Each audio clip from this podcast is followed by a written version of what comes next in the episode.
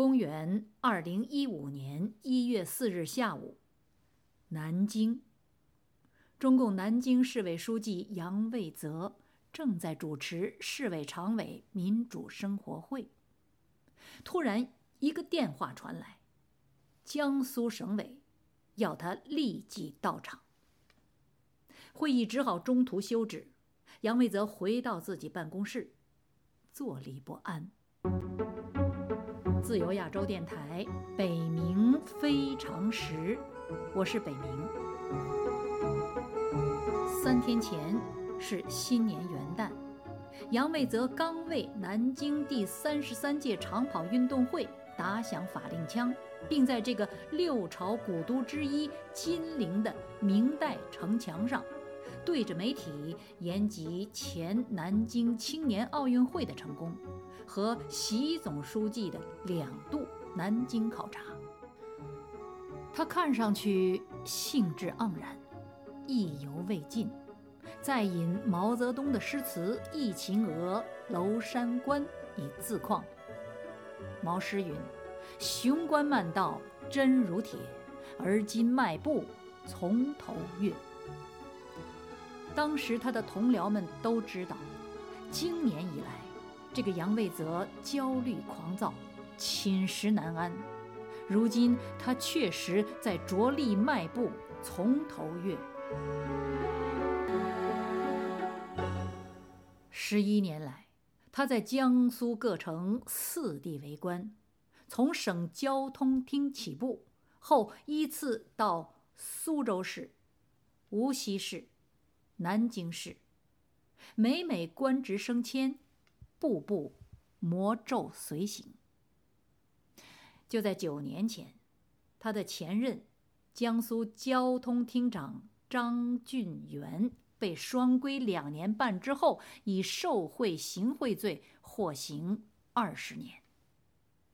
四年前，他的前任江苏市委搭档市委书记江仁杰。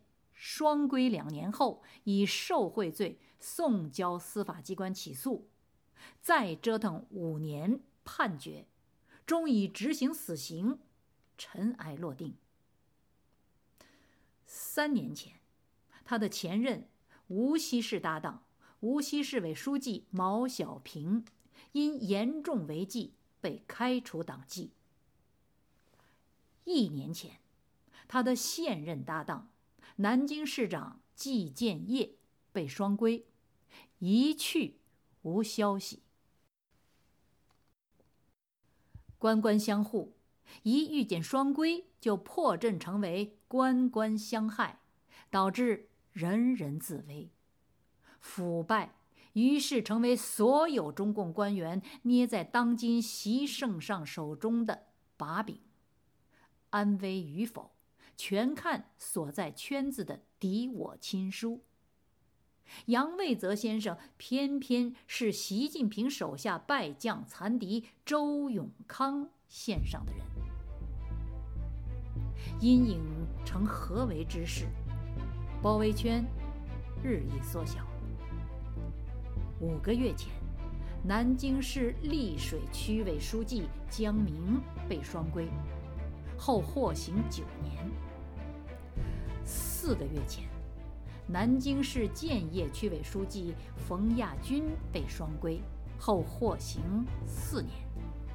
这个月没过完，南京市六合区区委书记娄学全遭免职和处分警告的第三个月，没来得及获刑，先在家中上吊自杀身亡。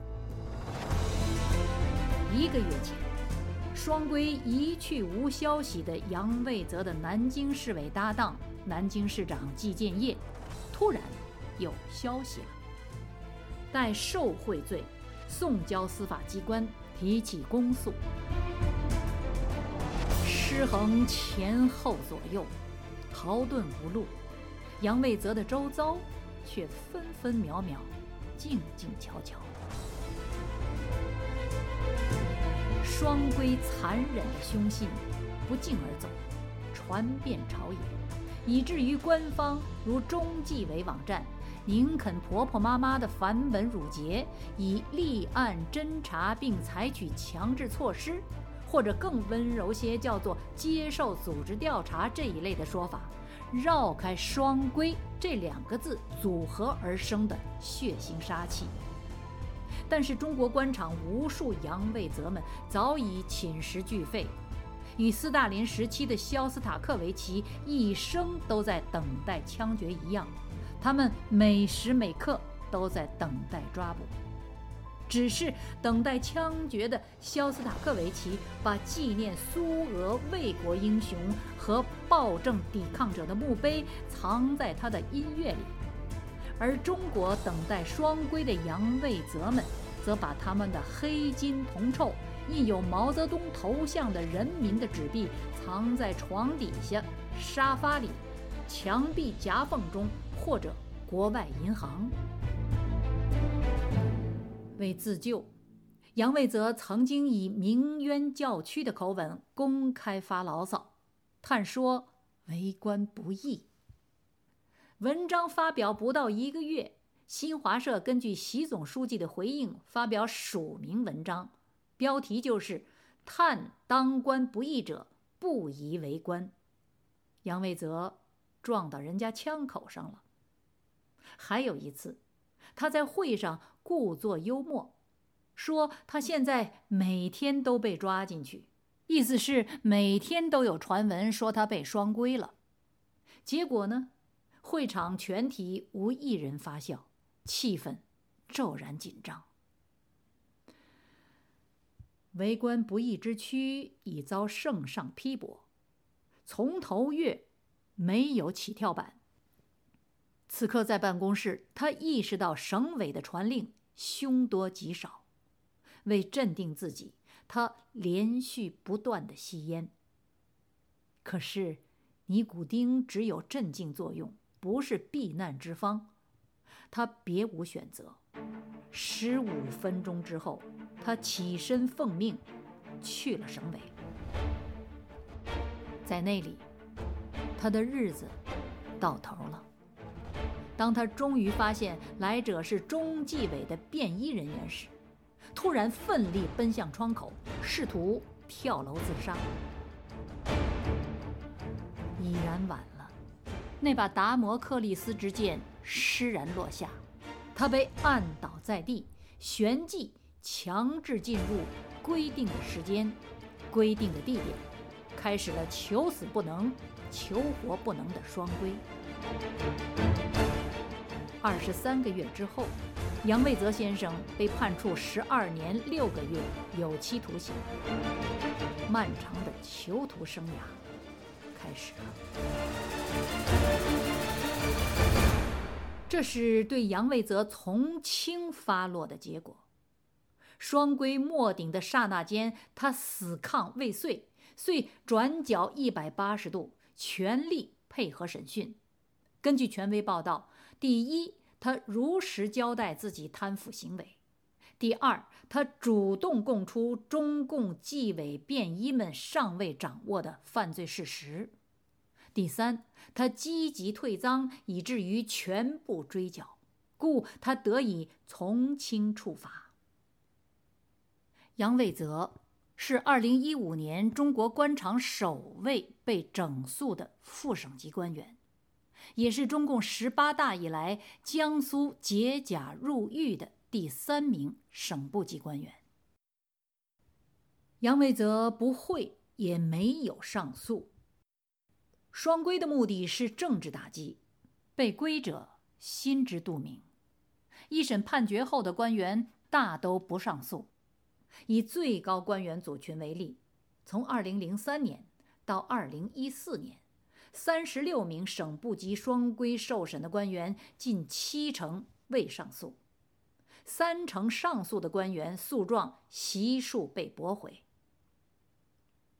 使而长期寝食难安，随时准备被抓捕而惶惶不可终日；继之以自杀抵抗拘捕，或于绝望中忍受双规的严酷，终以赃款清缴，囚中服刑告解。这是杨卫泽的经历，这是您周围至少十八个人中就有一个的那些权贵的现状或未来。然而，腐败如我在前两集的调查，并未因此减少丝毫。强国打出了清廉旗号，收买了无量人心，制造了另一个不堪的中国。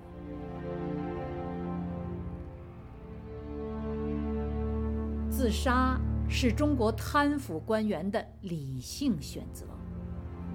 据悉，这是中国国有报纸的描述，是中国国有报纸《长江商报》的经典描述。之所以贪腐官员自杀是理性选择，《长江商报》独具慧眼，分析说，从经济角度看，自杀虽然付出的是一条命，但收益大于付出。也许能够保住一部分贪腐的钱财，留给自己的家人。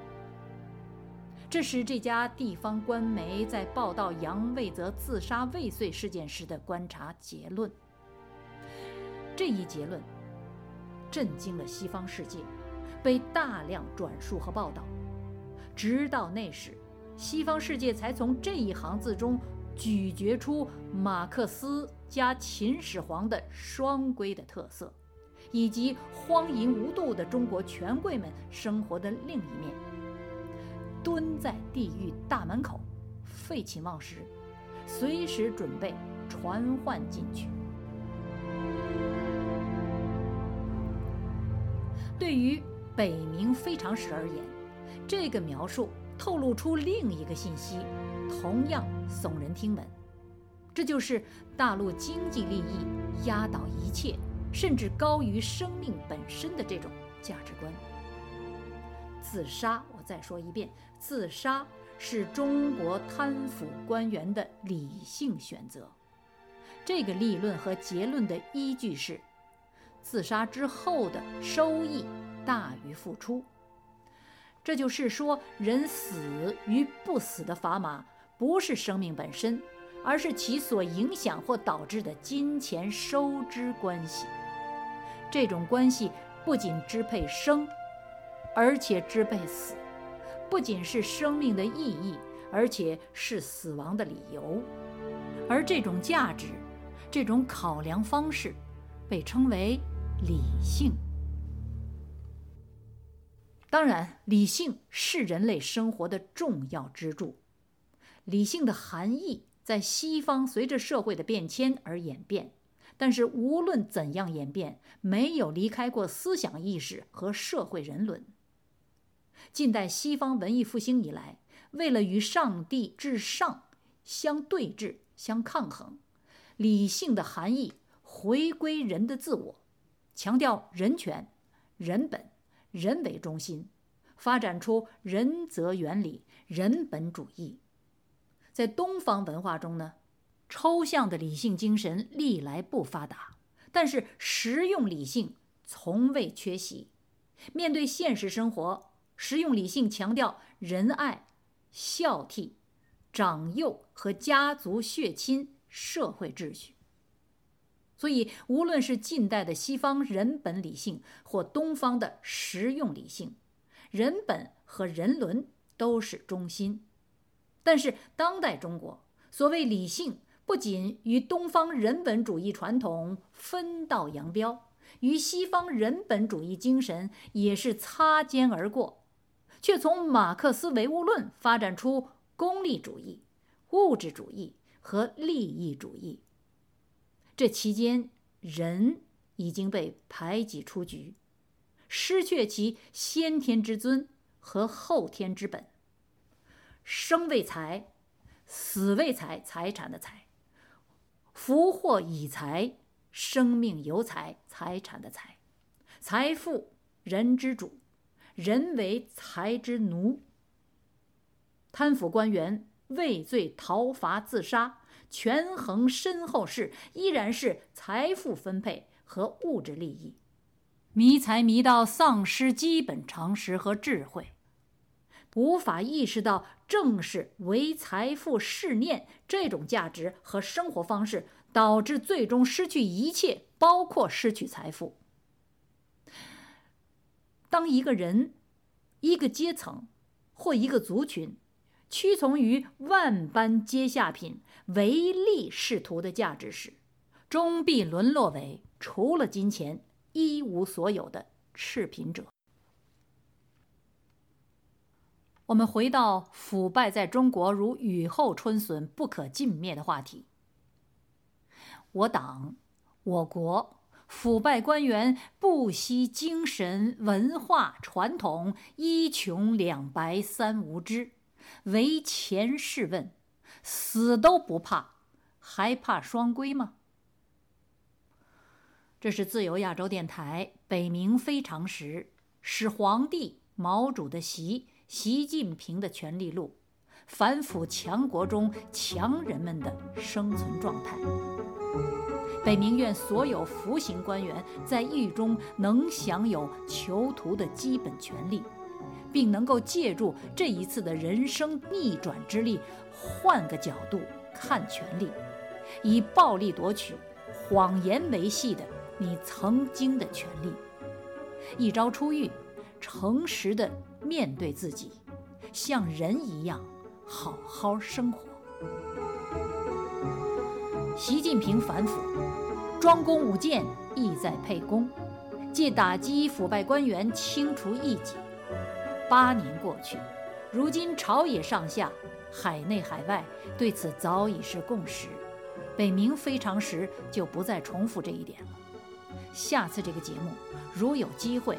我可能会直接进入习近平的人格、习性、思维方式、认知结构，以此来解析他的治国理念和治国政策。我是北明，下次再会。